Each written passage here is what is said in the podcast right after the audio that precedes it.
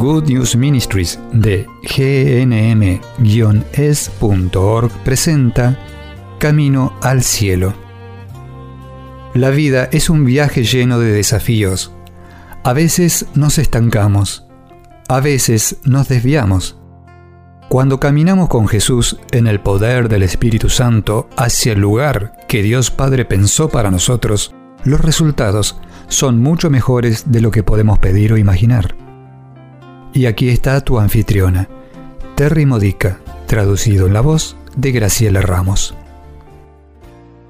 Vamos a profundizar ahora la vida en el poder del Espíritu Santo, examinando los sueños que Dios tiene para nosotros y aprendiendo cómo identificar cuáles de nuestros sueños son sus sueños para nosotros. Mira, Dios es un Dios grande, mucho más grande de lo que podemos imaginar. Cuando nuestros sueños son inspirados por Dios, entonces podemos esperar que algo muy grande suceda. Pensar en grande es parte de nuestro gran Dios. Pensar en pequeño es una maldición que nos reprime, no nos deja ser todo lo que Dios soñó que fuéramos, no nos deja vivir en el poder del Espíritu Santo. Al pensar en grande es cuando los sueños que Dios nos ha inspirado están más vivos y esperándonos para que hagamos algo con ellos. Hablemos ahora sobre las diferencias entre nuestros sueños, los que no han sido inspirados por Dios y los que Él puso en nosotros. ¿Cómo reconocer la diferencia?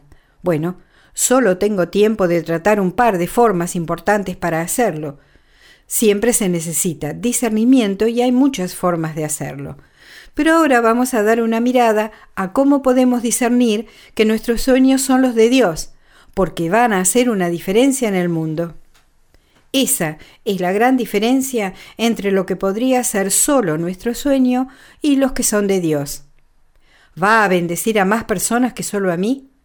¿Mis sueños serán más que solo ser famoso, tener más dinero o cualquiera que sea tu sueño es más grande que solo un yo? Se supone que los sueños de Dios ayudarán a más personas que a nosotros solos. ¿Llevará al reino de Dios más allá en la tierra? ¿Servirá a sus propósitos? Como ya sabes, el sueño de Dios es que todos lo conozcan y amen, que lo sirvan y que pasen la eternidad con Él.